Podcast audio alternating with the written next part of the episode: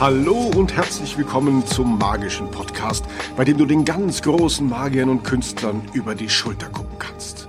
Und hier sind deine Gastgeber, Dominik Fontes und Daniel Dück. In der heutigen Folge Nummer 16 haben wir Bert Rex zu Gast.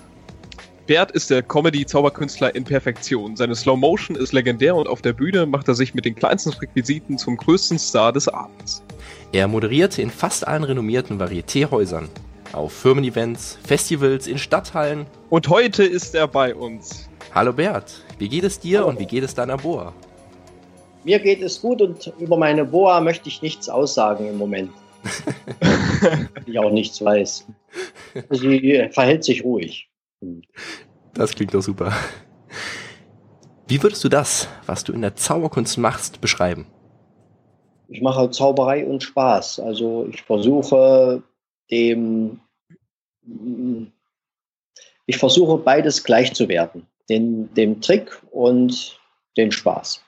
Also der Komik. Gebe ich genauso viel Aufmerksamkeit wie dem Trick und auch noch der Sprache. Würdest du das dann auch Comedy-Zauberei nennen? So die Richtung gehen? So das Moderne oder in welche Richtung geht das bei dir? Ich nenne es mehr Komik-Zauberei, weil der Begriff Comedy sich sehr, also die Komik hat sich zur Comedy gewandelt in den letzten Jahrzehnten. Und was, worüber die Leute heute lachen, ist ein bisschen anders, als worüber sie vor 20 Jahren gelacht haben. Und ich habe meine Wurzeln woanders. Und es ist, äh, ich bezeichne es eher als Komik. Wobei natürlich streng genommen beide Begriffe identisch sind. Aber unter Comedy versteht man heutzutage doch meist was anderes, worunter ich mich nicht einordne. Kannst du erklären, wie du den Unterschied siehst? Also was ist so deine persönliche Meinung dazu? Also bei der Stand-up-Comedy, die heute oft betrieben wird, sehe ich sehr oft äh, Leute, die sich lustig machen über Verhaltensweisen und Schwächen anderer.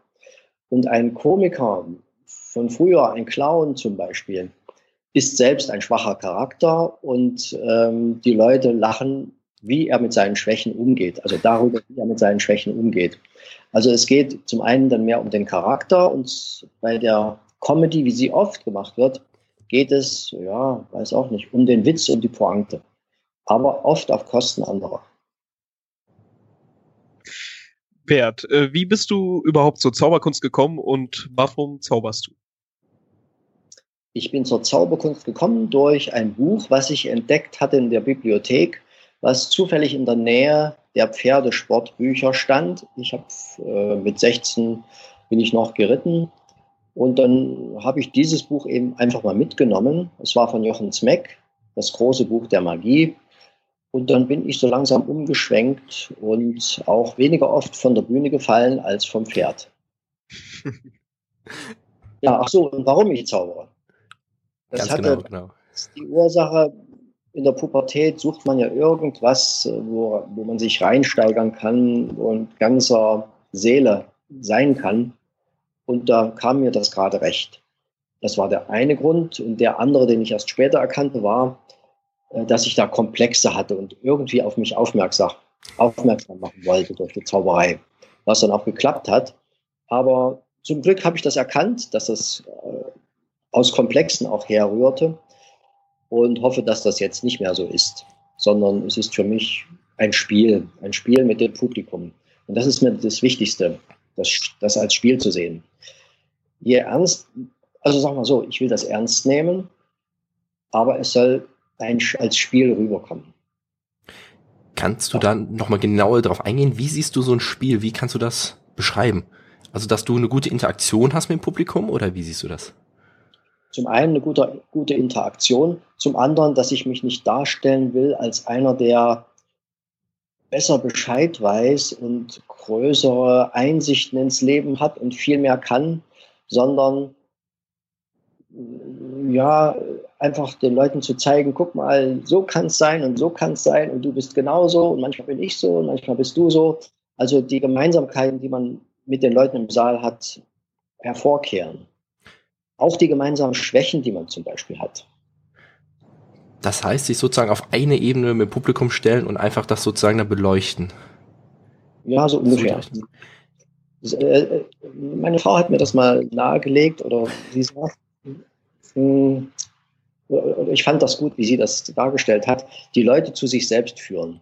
Also die Leute sollen sich selbst besser erkennen, sich selbst gut finden, indem sie da, wenn sie da nach vorne gucken und was sehen.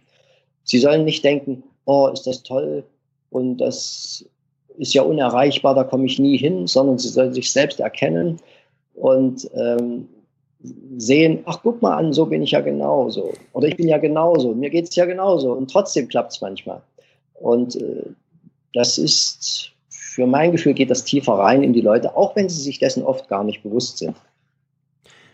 Musstest du deine Bühnenfigur im Laufe der Zeit finden oder hast du von Anfang an gewusst, äh, was du später mal machen möchtest in der Zauberkunst? Also wenn ihr gesehen hättet, wie ich mich am Anfang verhalten habe, wie ich unverstanden Leute kopiert habe, vor allen Dingen Mimik und Gestik, was so ganz und gar nicht zu mir passte, ähm, das ist halt ein Weg, den man so geht. Und der Weg geht mal nach rechts, nach links, nach oben, nach unten. Die Figur ist ja nicht einmal fertig. Sie wird immer wieder, muss sich immer wieder bewähren und immer, wird immer wieder am Publikum auch äh, sich reiben müssen und dadurch immer auch immer wieder ein bisschen anders sein. Also es ist was anderes, ob ich äh, in einer Kleinkunstbühne, in einem Schlosskeller irgendwo auftrete oder auf einer Freilichtbühne vor 2000 Leuten, wo vielleicht ein paar Besoffene mit sind, die gar nicht so darauf eingestellt sind, äh, auf Feinheiten zu achten. Da wird so eine Figur dann auch etwas gröber. Oder grober, gröber. Ähm, wir lassen beides durchgehen. Wir wissen, was du meinst. Wie sieht das bei dir aus? Wie würdest du so deine Figur definieren? Bist du das in ein bisschen was ähm, extrovertierteren Version, in ein bisschen was übertriebeneren Version oder spielst du eine richtige Figur auf der Bühne? Äh, das bin schon ich oder sagen wir so, es ist ein Teil von mir. Jeder Mensch hat ja so viele Facetten. Oh, ich weiß gar nicht, wie viele ich habe, vielleicht 327. Und Facetten halt, ja. Und ähm, da habe ich eben was erkannt, was wirkt, was, was unterhaltsam ist und womit ich punkten kann. Und die Übertreibung kommt natürlich daher, dass ich ähm, auf der Bühne ohnehin übertreiben muss. Ich muss ja Mimik und Gestik leicht überhöhen oder auch stark überhöhen, je nachdem, wo ich bin. Und das ist aber die einzige Übertreibung. Sonst ist alles ja in mir selber irgendwo.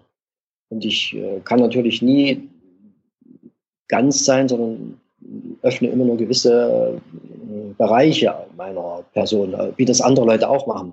Ist ja klar, man verhält sich ja anders auf einer Bühne in einer Rolle als zum Beispiel in der Küche, wenn man Essen kocht. Da zeigt man ganz andere Seiten von sich. Ja. Du stehst ja schon seit wirklich sehr vielen Jahren professionell auf der Bühne. Ist das für dich immer noch eine große Leidenschaft? Ist das ein Job? Ist das eine große Aufgabe für dich? Wie stehst du da momentan zu? Das wechselt. Also es ist zum einen auch ein Job. Es kann passieren, dass ich keine Lust habe, aber es macht immer wieder Spaß. Also die, die Kunst besteht daran, wenn ich keine Lust habe, dann doch mich so zu motivieren und äh, die Leute zu sehen und das Honorar zu sehen und auch zurückzugehen, woher eigentlich alles kommt, nämlich aus der großen Leidenschaft und das zu reaktivieren. Und dann klappt das eigentlich immer. Aber meistens ist es nicht so, dass ich keine Lust habe. Meistens habe ich auch Lust und es macht mir Spaß und dann ist es sowieso einfacher. Aber trotz allem ist es eine Arbeit und ich muss mich darauf einstellen. Ich sage mal so, man kann nicht äh, auf die Bühne gehen wie ein Friseur zur Arbeit, sondern man muss sich quasi an, äh, man muss sich einschalten, mehrere Schalter betätigen. Das Licht innerlich muss angehen. Ja. Und, ähm, und dann ist der Adrenalinspiegel da und dann ist der Spaß da und ja, die Leidenschaft auch. Das klingt doch passend.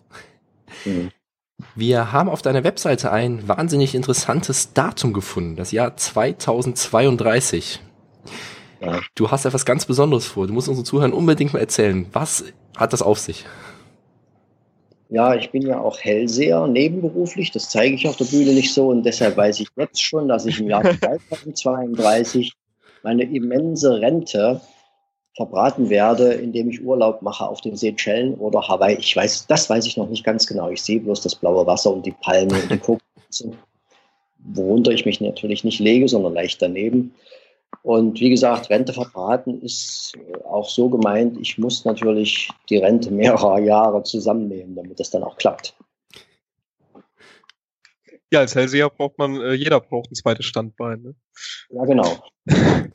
ähm, uns würde auch noch interessieren, äh, wie hast du deine Aufnahmeprüfung zum magischen Zirkel durchgesetzt? Also bezogen darauf, wie es heute ist. Also wie war es bei dir? Genau. So, das war ja in der DDR anders. Da gab es ja nicht, nicht den magischen Zirkel, es waren einige Einzelzirkel, die waren nicht unter einem Verband zusammengefasst. Und die Aufnahmeprüfung war trotzdem da. Und ja, da habe ich mich hingesetzt und am Tisch ein Glas verschwinden lassen unter der Zeitungs, also unter einem Zeitungspapier. Und äh, ich weiß gar nicht mehr, was ich noch alles gemacht hatte. So Anfängersachen eben. Also daran kann ich mich erinnern. Ach ja, einen Buchtest hatte ich noch. Ja. Kannst ja. du irg irgendwie einen ähm, Rückschluss oder so ziehen oder einen Vergleich zu einer heutigen Aufnahmeprüfung? Oder war das immer noch früher auch mit einem theoretischen und praktischen Teil? Wie sah das da aus? Weißt du das noch? Also einen theoretischen Teil gab es nicht. Den gab es vielleicht theoretisch, aber praktisch gab es keinen Theoretik.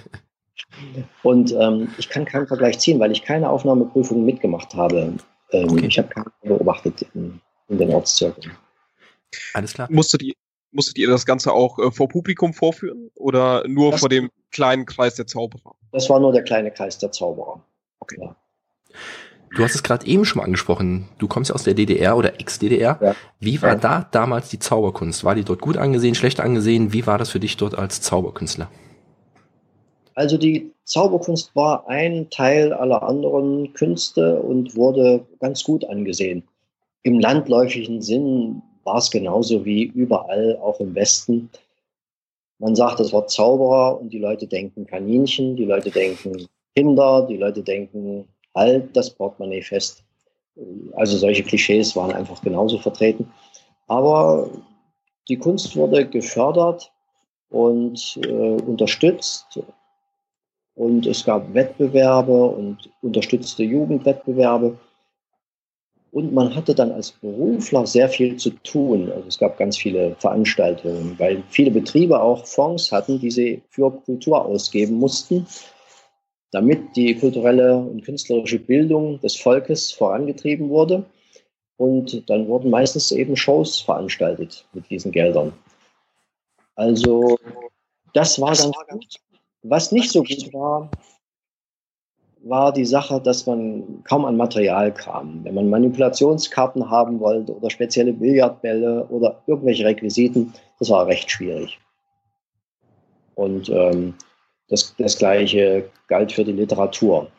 Ich habe jetzt noch eine ganze Menge Raubkopien auf Thermopapier, die ich aber eigentlich alle wegschmeißen kann. Also wir haben auch Tamaris gelesen und Ascanio und was weiß ich, aber eben auf Thermopapier raubkopiert. Aber ich habe bezahlt dafür. das heißt, hast, du, hast du dir dann mit den, mit den Requisiten ähm, quasi geholfen, indem du aus Alltagsgegenständen etwas gemacht hast, also dass du selber etwas zusammengebaut hast, oder hast du irgendjemanden gefunden, der das Ganze für dich macht? Sowohl als auch. Also vieles haben wir selber gebaut und äh, improvisiert. Und da ich zum Beispiel kein tanzendes Tuch kaufen konnte, habe ich mir eins gebastelt und vieles äh, hat man dann auf irgendwelchen Kanälen doch bezogen, wenn man Verwandtschaft im Westen hatte. Und also so und so. Wir haben dich zuletzt vor ein paar Wochen in Meißen beim Jugendworkshop des Marketing Circles gesehen und auch miteinander gesprochen. Wie ist so deine Einstellung oder deine Meinung zur Jugendförderung in der Zauberkunst? Wie stehst du dazu? Also ich war begeistert von dem Enthusiasmus, der in Meißen herrschte. Also die Leute haben ja zum Teil, sind die wahrscheinlich mit den Kartenspielen schlafen gegangen. Traum da noch äh, wollten geschlagen und äh, Ziergriffe. Also das hat mich begeistert. Es war so viel, so viel Wissbegierde und ähm, also die, die Jugendlichen waren zumeist wie Schwämme, die alles aufgesaugt hatten, was da nur kam. Und ich muss sagen, Früher gab es auch eine Menge solcher Techniker. Die Technik hat sich aber wesentlich weiterentwickelt. Aber was sich vor allen Dingen weiterentwickelt hat, ist der Verkauf und die Ideen drumherum. Da wurde früher doch etwas schmaler. Da war die Spur etwas schmaler. Und es gibt mehr weibliche Teilnehmer. Immerhin auf dem Jugendkongress, äh, auf der Werk äh, Workshop mhm. waren ja auch drei Frauen oder Mädchen. Ganz ich würde sagen Mädchen aus meiner Sicht. ähm, und das war früher kaum der Fall. Also kaum ein Mädchen oder eine Frau hat sich damit beschäftigt, es sei denn, sie wurde irgendwie angelernt vom Vater oder Ehepartner, hat das aber nicht aus eigenem Antrieb gemacht. In der Zauberkunst grundsätzlich oder in der Jugendzauberkunst? Worauf beziehst du dich? Grundsätzlich, grundsätzlich. Grundsätzlich, okay. Ja. Hm. Und wie stehst du dazu? Womit sollte man am besten die Jugend fördern oder in der Zauberkunst, damit halt eben noch mehr Zauberkünstler groß werden?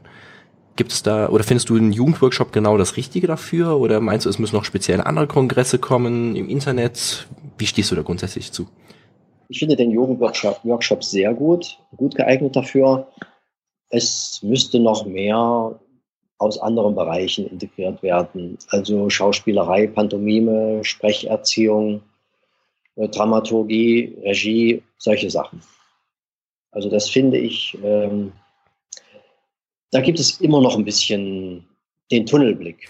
Ja? Und man sagt, hier kannst du den Griff und ähm, ich mache das so und ich mache das so. Aber es gibt vieles, was nicht beachtet wird. Zum Beispiel, wie fange ich an, wie höre ich auf, wie eröffne ich eine Show und äh, wie kriege ich einen richtigen Spannungsbogen hin. Ist ja wichtig. Und wie ist das bei dir? Hast du irgendwelche Mentoren, die dich auf diesem Weg begleitet haben, um genau das aufzubauen? Ich habe mir Vorbilder gesucht. Also ich hatte damals, als ich anfing in Erfurt, einen, der mir Manipulation beigebracht hat. Walter Umlauf hieß der. War lustigerweise auf den Tag genau 60 Jahre älter als ich.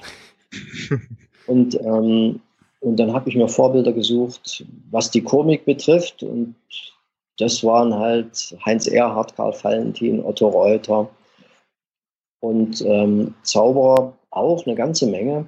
Zum Beispiel Finn John und ähm, Richard Ross damals. Und die wechselten. Also immer wieder hat mich jemand anders begeistert. Und ich habe ein paar Stunden Pantomime-Unterricht genommen. Naja, eigentlich nur zwei Stunden. Aber ein paar Stunden Sprecherziehung. Und, und habe aber immer geguckt, mir von anderen was abzugucken. War viel mit, äh, mein, eines meiner großen Vorbilder ist Frieder Simon, ein Puppenspieler aus Halle an der Saale, bei dem ich gemerkt habe, wie tief er verwurzelt ist, wie er auf die Tradition zurückgreift und wie das dann aber trotzdem in die heutige Zeit so wirkt. Wie er praktisch mit tiefen Wurzeln weit in die heutige Zeit äh, sich bewegt. Das hat mich begeistert. Kannst du da ein Beispiel geben? Also was nennst du jetzt tiefe Wurzeln? Also beim Puppentheater ist es ja so, wenn der Kasper kommt, der muss halt singen, tra, tra, tralala, und seid ihr alle da? Und solche Sachen macht er und er macht Sachen, spielt mit dem Vorhang, steckt die Nase zwischen dem Vorhang und solche traditionellen Mittel, die der Puppenspieler hat, hat dieser Mann eben sehr gezielt eingesetzt, aber eben mit ganz aktuellen Texten versehen. Und das wirkt dann sehr gut. Und das möchte ich auch in der Zauberei so machen. Eigentlich habe ich versucht, immer Klassiker zu nehmen und ähm, da was Aktuelles oder was äh, dem, ja, mit meiner Sprache da zu arbeiten, mit der heutigen Sprache. Oder zumindest mit den heutigen Inhalten wenn du so viele Vorbilder hast, wie schaffst du es dann, dich von denen inspirieren zu lassen, aber nichts Wirkliches zu kopieren? Also wie schaffst du es, die ganzen Ideen in deine eigene Figur reinzubringen? Hast du da irgendwie glaube, eine Technik? Ich glaube, dass es geht so, dass man es richtig verarbeiten muss, verdauen. Also man kann es nicht im Mund nehmen und dann sofort ausspucken. Na, das ist vielleicht doch nicht so das richtige Beispiel. Also man muss es richtig in sich setzen lassen und dann kann es wieder rauskommen. Und da hatte ich ja oft schon den Eindruck, dass irgendwas meine eigene Idee war, war es aber gar nicht. ähm, ja, manchmal, also, ich habe aber schon eigene Ideen gehabt. Ja. Du wurdest also quasi unterbewusst dazu. Ja, man muss es richtig, man muss wissen oder spüren, was, was einem liegt und was nicht. Mhm. Und das, das muss man halt im Laufe der Zeit, das ist Spüren, muss man halt lernen. Muss man wachsam sein und aufpassen, dass man nicht zu schnell irgendwas unverstanden kopiert, weil es halt ankommt, so und so kann man es auch schnell so machen, aber das geht oft nicht auf. Ich glaube, was gut ist, sich selbst zu vertrauen und sein, seinem Wesen, seinem Aussehen, seiner Art und Weise, sich zu bewegen, zu vertrauen. Das wird schon gut sein, wenn mich der liebe Gott so geschaffen hat, falls es den gibt. Dann wird er sich schon was dabei gedacht haben. Also man muss nicht andere Leute kopieren, weil dann wird's, ist man nicht mehr man selber. Das heißt, du meinst einfach zu sich selbst stehen und so auf ja. die Bühne gehen und davon überzeugt sein. Ja, das ist aber auch mit dem gehörigen Zweifel, der dazugehört. und wohin mangelnder Zweifel führt, sehen wir ja gerade in Amerika. Ja, aktuelles also, Thema auf jeden Fall. Man, den Selbstzweifel muss man zulassen und, ähm, und auch immer wieder sich selber in Frage stellen. Das ist schon wichtig auch. Denn wenn man das nicht tut, das Publikum tut es irgendwann. Mhm. Und das kann man ignorieren und man kann es wahrnehmen. Es ist schon besser, das wahrzunehmen. Denn eins glaube ich ganz sicher, dieser Mensch da in Amerika ist ja nur ein Beispiel, wie ein Diktator entstehen kann. Und diese mangelnden Zweifel an sich selbst bringen den ganz nach vorn und er wird alles Mögliche noch anrichten. Aber lange wird es sich so nicht halten können. Irgendwann kracht das so dermaßen zusammen. Gehört eigentlich nicht hierher, aber man muss halt immer wieder auch an sich selber zweifeln. Nur so kann man dann auch weiterkommen. Sonst, hm, sonst kracht es irgendwann zusammen, ne, wenn man sich zu sicher fühlt. Würdest du auch sagen, dass du selber dein größter Kritiker bist? Hm. Das weiß ich nicht. Also das Blöde ist, wenn mir geht es so, wenn ich äh, Erfolg habe, was ja dann auch oft der Fall ist, dann mag ich gar keine Kritik hören und dann lehne ich sie erstmal ab. ich, ja, stimmt, ja, na gut, dann muss ich es halt annehmen. Also es ist schon immer wieder auch wichtig, von anderen Leuten mal wieder auf den Boden geholt zu werden. Und ähm, das weiß ich nicht, ob ich selber mein größter Kritiker bin. Ja, ich bin schon dankbar, dass es auch andere gibt. Wenn du moderierst, dann sieht man dich mit äh, einem Frack, mit bunter Fliege, Einstecktuch und die ja. tauschst du immer mit verschiedenen Farben. Ja. Wieso machst du das? Was ist so deine Intention dahinter? Das ist eine gute Frage, die ich selber nicht beantworten kann. äh, vielleicht zum einen, dass die Leute sich genau diese Frage stellen. Okay. Zum anderen, naja, ist halt ein bisschen Abwechslung. Es wiederholt sich nicht alles genauso. Und ein bisschen Abwechslung ist ja ganz gut. Und wenn ich zum Schluss erscheine, habe ich einen ganz anderen Frack an. Das heißt, ähm, diese Verwandlung wird vorbereitet in den kleinen Verwandlungen vorher. Das ist, das ist schon alles. Sonst hat das keinen tieferen Sinn. Ist das deine Idee gewesen? Ja, ich weiß es nicht. Also ich habe keinen anderen gesehen, der das so macht. Aber eine Fliege oder eine Schärpe zu wechseln, ist äh, bestimmt nicht meine Idee. Hatte ich das Publikum bitte? Äh, abgeguckt habe ich mir nicht dieses, diese ganze Sache. Ja hatte ich äh, das Publikum schon einmal im Nachhinein genau darauf angesprochen? Ja, ja. Die fragen dann immer, wie viele Farben hast du? Und ich weiß es dann gar nicht. das heißt, du machst einfach die Farbe, die dir gerade Spaß macht, die kommt dann und am Ende ist das andere Fakt, äh, der andere Fakt dann da. Ja, nicht ganz. Also es muss halt so, auch zu den Requisiten passen, die ich dann verwende. Also wenn ich äh, was Rotes in der Hand habe, dann nehme ich keine rote Fliege, weil das kein Kontrast ist. Mhm. Also darauf achte ich dann ein bisschen. Wie sieht das aus? Du trittst hier im, äh, im Frack auf. Trittst du so bei jeder Veranstaltung auf? Also auch Firmen-Events oder ausschließlich nur im Varieté? Bei jeder Veranstaltung. Egal, was gefordert wird vom Auftraggeber, du bist die Person im Frack. Und das kann man akzeptieren oder nicht? Ja, wenn jemand was anderes fordert und wenn das passt, dann mache ich das natürlich. Es passiert bloß nicht. Also meistens mache ich halt meine Sachen und äh, gehe auch natürlich auf das ein, was da gewünscht wird. Vielleicht ist es mal, was weiß ich, letztes Jahr war es BASF und die wollten halt irgendwas Themenbezogenes. Und dann habe ich das auch gemacht, aber ich habe dann trotzdem den Frag getragen. Ähm, wollt ihr vielleicht wissen, warum ich das mache? Sehr gerne. Sehr gerne. Ja, weil es halt äh, auffällig ist. Wenn einer mit Frag auf der Bühne erscheint, ist das sofort eine spezielle Person. Es macht halt keiner mehr. Und früher gehört es zum guten Ton, ganz früher. Und bei, ähm, bei klassischen Orchestern hat der Dirigent einen Frack und es vermittelt etwas Seriöses. Und zumindest ist das etwas, wo die Leute erstmal hingucken und aufmerksam werden und, und jemanden anders wahrnehmen. Wenn man in Alltagskleidung erscheint, so wie das die Comedians heute machen, dann gibt man sich so, als wäre man einer von den Leuten. Wenn ich im Frack erscheine, gebe ich mich so, als wäre ich was ganz anderes und äh, lasse durch meine Texte und durch meine Art und Weise erkennen, dass ich ja doch einer von denen bin. Und das ist halt eine andere, Heran andere Herangehensweise. Aber es sorgt erstmal auch vom Kostüm her für Aufmerksamkeit. Bert, gibt es Rituale vor deiner Show, bevor du auf die Bühne gehst? Ja, ein bisschen Sprechübungen und Körperübungen und äh, dass ich ein paar Leute, dass ich das Publikum mir angucke durch den Vorhang, vielleicht gucke, wen ich auf die Bühne holen kann und ein bisschen Ruhe vor der Show. Diese, und naja, die ganze Zeit bevor es losgeht, verbringe ich damit, nun meine Sachen zu ordnen und meine Medaillen hinzuproduzieren. Das gehört auch dazu, ein bisschen sich darauf einzustellen. Ich bin sehr lange vor einer Show, bin ich da und nehme so ein bisschen die Atmosphäre auf. Ja. Was heißt für dich sehr lange? Also nehmen wir zum Beispiel mal einen Varietéabend, wo du noch nie auf der Bühne standest. Wie lange würdest du dann im Vorfeld da sein?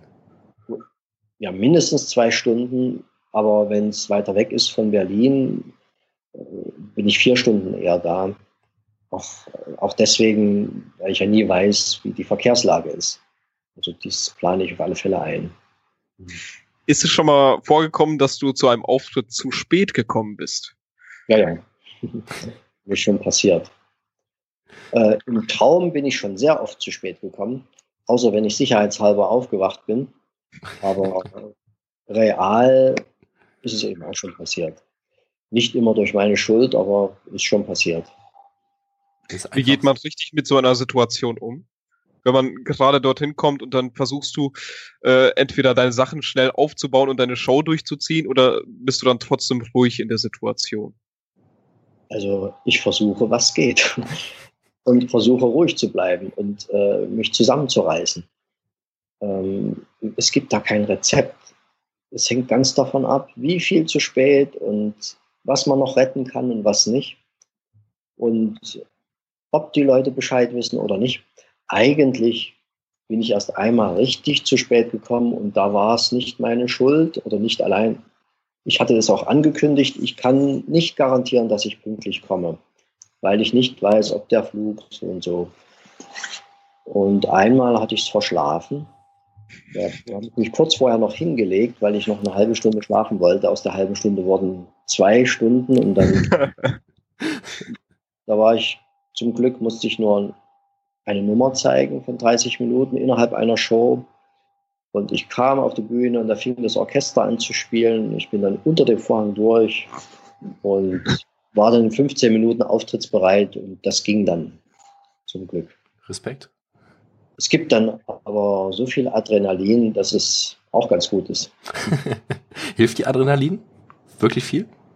Ich denke schon, ja. Ja, es gibt eine Spannung. Das äh, hört man ja auch oft, wenn sich Artisten verletzen, dass sie die Verletzung erst nach der Show spüren.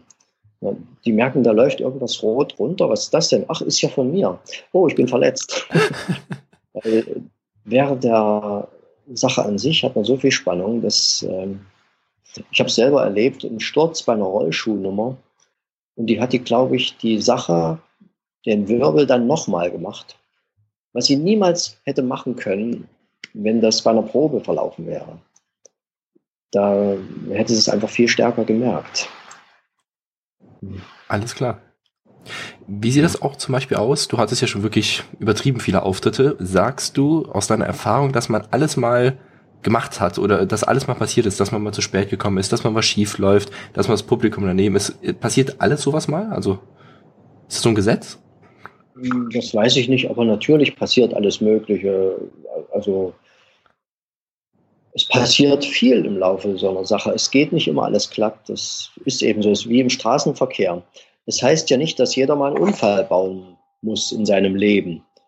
Aber wer hat noch keinen gebaut? Wer ist noch nicht mal beim Ein- oder Ausparken irgendwo angeschrammt? Ne? Wem ist noch nicht mal jemand reingefahren? Oder wer hat noch nicht mal ein Stoppschild übersehen oder eine rote Ampel?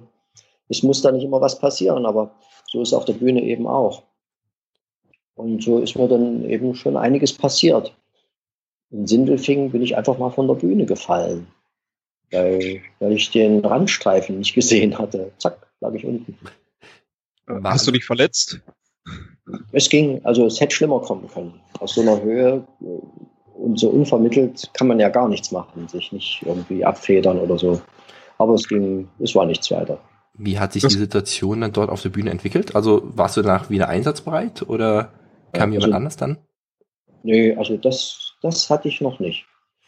Ich musste einmal abbrechen und äh, dann ging das Programm eben ohne mich weiter. Aber da, ich musste nur abbrechen, weil ich äh, einfach das Publikum nicht erreicht hatte. Ich konnte nicht mit de, nichts mit dem Publikum anfangen und die nichts mit mir. Da musste ich abbrechen. Also das passiert auch. Ist auch schon mal etwas Verrücktes, Positives passiert, also etwas Unerwartetes, was äh, extrem positiv auf deine Show und auf dich zurückfällt? Ja, das ist auch schon passiert. Also es klingt vielleicht nicht so positiv, aber ich wollte einen Kartentrick zeigen und der Höhepunkt des Kartentricks war, dass halt jemand auf das Spiel schoss und die Karte dann ein Loch hatte.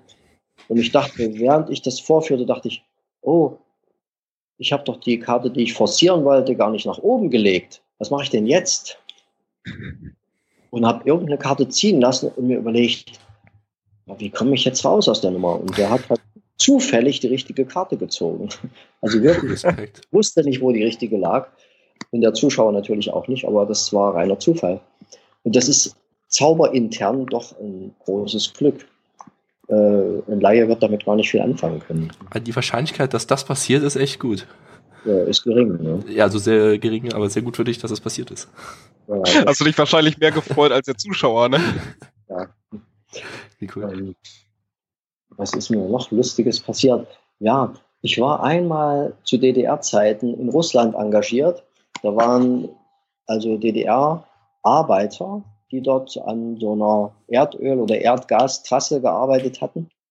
Und die wurden kulturell versorgt einmal im Monat. Und einmal war ich halt dabei und bin da, habe da mitgemacht in einer größeren Show. Und am ersten Tag war das eine Freilichtveranstaltung und es waren 200 Arbeiter. Aber gleichzeitig hat man noch die ganzen Leute aus der Gegend eingeladen. Das waren 2000 Russen, die da noch dazu kamen. Und mein Russisch war schlecht. Also habe ich das auf Deutsch gemacht. Und äh, dann lachten 200 Leute und dann hat die Übersetzerin das übersetzt und dann lachten die 100.800 Leute. Und ähm, vor allem wie die einen guckten, als die anderen lachten jeweils. Das äh, war schon auch lustig. Wie cool. Wie stehst du zu Selbstironie auf der Bühne? Wie wichtig ist das für dich? Naja, ähm, sagte Goethe, wer sich nicht selbst zum Besten halten kann, der ist bestimmt nicht von den Besten. Man, man kann das nicht äh, umkehren. Nicht alle, die sich selbst zum Besten halten können, wären jetzt die Besten, aber ich finde das wichtig. Man soll sich selber nicht zu wichtig nehmen. Die anderen sind auch da. Und nur weil ich ähm, weiß, wie man eine Karte forciert, äh, bin ich ja kein besserer Typ als jemand anders. Der andere weiß dafür besser Bescheid über Entropie und Enthalpie und was weiß ich. Keine Ahnung. Gehst du auch mit Ironie um, bezogen auf das Publikum oder ausschließlich dann auf dich selbst? Ach schon, ja. klar, auch aufs Publikum natürlich. Guckst du dann spontan, wie weit du, du dagegen kannst, also wie das Publikum es zulässt? Gehe ich von aus. Ja, ich bin ein bisschen vorsichtig, aber manchmal passt es halt, wenn einer reinballert aus dem Publikum, dann kriegt er halt äh, eventuell zurückgeschossen. Also klar, ohne dass man, also ich will nicht bösartig werden. Das, das muss nicht sein. Das Beste ist immer, wenn man sie alle auf seiner Seite hat, dann und das kriegt man nur hin, wenn man nicht bösartig ist, sondern freundlich mit den Leuten umgeht. Ja. Du hast ein wunderbares Kunststück, die Boa. Haben wir eben ja. ja schon mal ganz kurz erwähnt. Kannst du das einmal kurz beschreiben für alle, die, die es noch nicht gesehen haben, worum es da geht? Naja, das, äh, ich hatte einmal ein Seminar gesehen von Alexander de Kova, wie er ein Tuch aus einer Flasche, aus einer Milchflasche verschwinden ließ, aus einer verschlossenen, und dachte, oh, das gefällt mir. Das ist ein Effekt, der ist wirkungsvoll und er ist so, passiert so plötzlich, das möchte ich auch machen. Und dann habe ich mir überlegt, ja, aber Tuch in eine Flasche stecken und dann ist es weg, geht mir einfach zu schnell. Es muss mehr passieren. Und muss es denn immer ein Tuch sein? Und habe überlegt, was man so aus so einer Flasche verschwinden lassen könnte. Und da bin ich eben auf die Boa gekommen. Und weil sie nun Boa heißt äh, und die Boa eine Schlange ist, habe ich daraus den Text entsponnen. So ist das entstanden. Und ähm, ja, das, das hat sich dann, ist dies und jenes noch dazugekommen, dieser und jener Gag. Und ähm, dadurch, dass ich in der Show vorher schon eine Zeitlupe, Zeitlupensache vorführe, bot sich an, dieses hier auch nochmal als Zeitlupe zu machen. Und so verschwindet die Boa dann eben nochmal in Zeitlupe. Hm. Wirklich ein wunderbares Kunststück. Also wer es nicht live gesehen hat, man muss es ja. einfach mal gesehen haben. Es ist genial. Dankeschön. Wie stehst du zu Requisiten, weil du ja aus wenig ganz viel machen kannst? Also ich meine, ich möchte ein paar Sachen es gibt ein paar Sachen, auf die ich Wert lege. Erstens dreidimensional arbeiten. Zweitens, der Zauberer selbst, also ich in dem Falle, soll es machen und kein automatisches Gerät, wo man auf ein Knöpfchen drückt oder wo sich etwas verstellt, wo das ähm, Trickprinzip in der Technik liegt. Und sonst, äh, ich bin nicht gegen Requisiten. Ich versuche aber immer mit so wenig wie möglich auszukommen. Das hat natürlich auch praktische Ursachen. Da muss ich wenig mit mir rumschleppen und äh, kann zum Beispiel mit dem Zug unterwegs sein. Trotz allem achte ich darauf, dass alles von allen Plätzen möglichst gut zu sehen ist. Was aber oft nicht von der Größe des Requisits abhängt, sondern von der Beleuchtung zum Beispiel. Also Materialschlachten mag ich nicht. Also äh, ich finde es aber toll, wenn einer eine Bühne vollstellen kann mit äh, mit Blumen zum Beispiel. Äh, ich finde es schon toll, wenn es gut gemacht ist, aber ich kenne im Moment momentan keinen, der das macht. Was ist dein ist, eigenes größtes Kunststück? Oder dein größtes Requisit, was du auf der Bühne nutzt, aktiv? Also räumlich gesehen, das Ganz genau. größte. Genau. Das war eine Fluchtkiste, die ich eine Weile gemacht hatte, aber jetzt zurzeit nicht. Und momentan? Ist das dann vielleicht die Flasche von der Boa oder hast du noch was Größeres? Größeres. Naja, bei einem Buchtest habe ich ein recht dickes Buch dabei, um zu zeigen, was ich alles besitze. Und ähm, habe ich sonst größere Requisiten? Nö, eigentlich nicht. Ja, Ringspiel, die große Variante. Okay. 30 Zentimeter. Reicht dir dann auch äh, ein Koffer zum Preisen, damit du alle Requisiten verstauen kannst? Ja, reicht. Okay. Du hast es eben ja schon mal angesprochen, deine wahnsinnig überzeugende und geniale Slow Motion. Wie bist du dazu gekommen, auf einmal auf die Idee und wie hast du die auch eingeübt? Du hast eben auch schon mal von Pantomime gesprochen. War das das auch darauf bezogen? Hast du Impro-Theater gemacht, Schauspielunterricht? Wie bist du an diese ja, Slow Motion gekommen? Äh, durch Herrn Nils. Kennt ihr den? Nein. Herr Nils ist ein Hannover A, musst du mal angucken, auf YouTube. Ist Eine Hannover Pantomime sehr lustig, sehr komisch. Und er hat eine Zeitlupe in seinem Programm und hat früher mit dem Konferencier zusammen ähm, das vorgeführt. Und der Konferencier hat dann meistens mitgesprochen. Da hatte ich gemerkt, dass mir das liegt. Und äh, dachte, ach, warum soll ich nicht selber auch sowas machen? Und dadurch bin ich drauf gekommen. Führst du die Slow Motion auch mit Musik vor oder machst du das nur über die Sprache? Nur über die Sprache.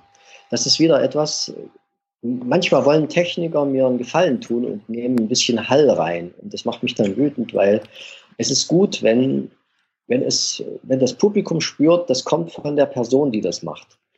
Und in dem Fall spüren die das. Und äh, das wissen die anders zu schätzen, als wenn es vom Band kommt. Alles, was je, je mehr das in Richtung Live geht, umso wirkungsvoller ist das. Deshalb mag ich auch nicht zu viel Videoleinwände auf der Bühne, zu viel Beleuchtungseffekte. Es muss alles das Live-Erlebnis unterstützen für meinen Geschmack und nicht die Leute zuballern, sondern die Leute aufmachen oder Raum geben auch für Fantasie. Das ist das Nächste. Also die Leute möchten jemanden auf der Bühne sehen, Charakter erkennen.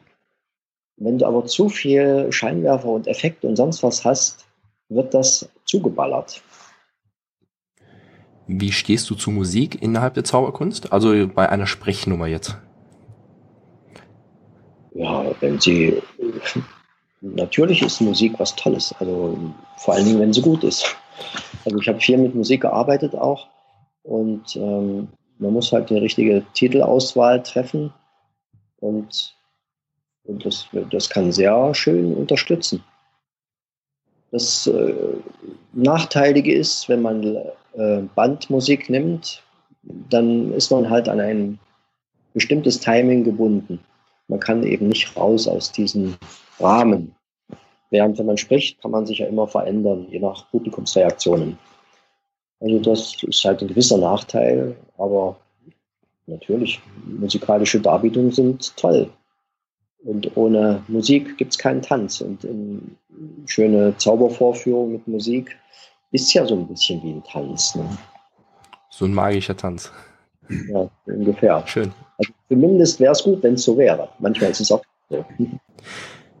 Kannst du dich doch daran erinnern, das letzte Mal, wo du von einem Zauberkünstler gefühlt wurdest?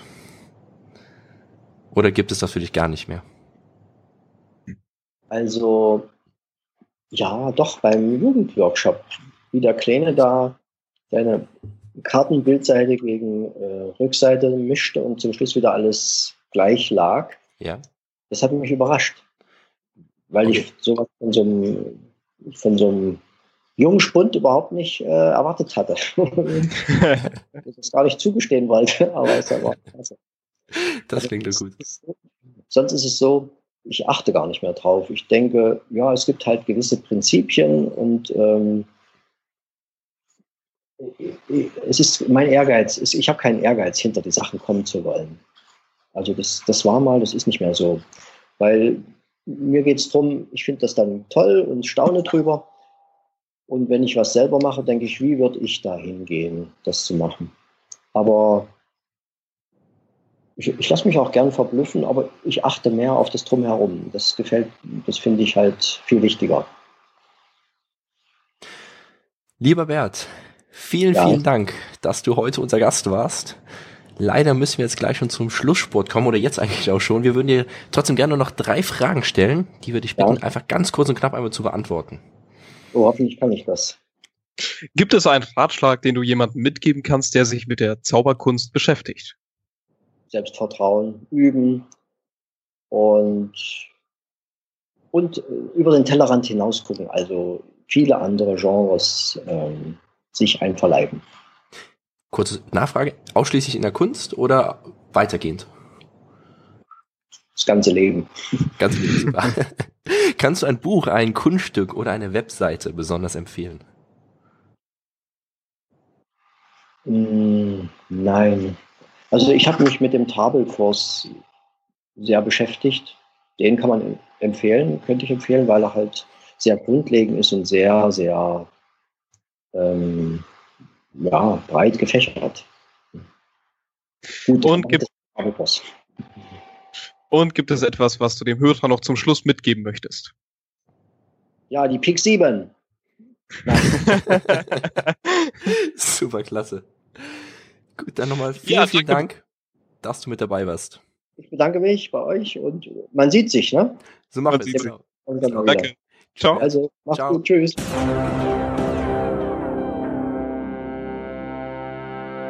Das war's mit unserem heutigen Podcast. Vielen Dank, dass du bis jetzt zugehört hast. Unser Zitat der Folge kommt von Steve Jobs. Er sagte einmal, Stay hungry, stay foolish. Wenn es dir gefallen hat, freuen wir uns über deine Empfehlung an deine Freunde und über eine 5-Sterne-Bewertung bei iTunes. Denn das Beste, was du für uns tun kannst, ist eine Empfehlung an andere. Und je mehr positive Bewertungen wir auf iTunes haben, desto mehr werden diesen Podcast finden und umso mehr werden an den Infos, die wir für euch zusammenstellen, teilhaben können. Wenn du Vorschläge für weitere Interviewpartner hast oder Anregungen im Allgemeinen, freuen wir uns auch über deine persönliche Nachricht auf Facebook, per Mail oder beim Besuch auf unserer Webseite. Du findest uns unter facebook.com- Magischer Podcast. Und unter magischerpodcast.de.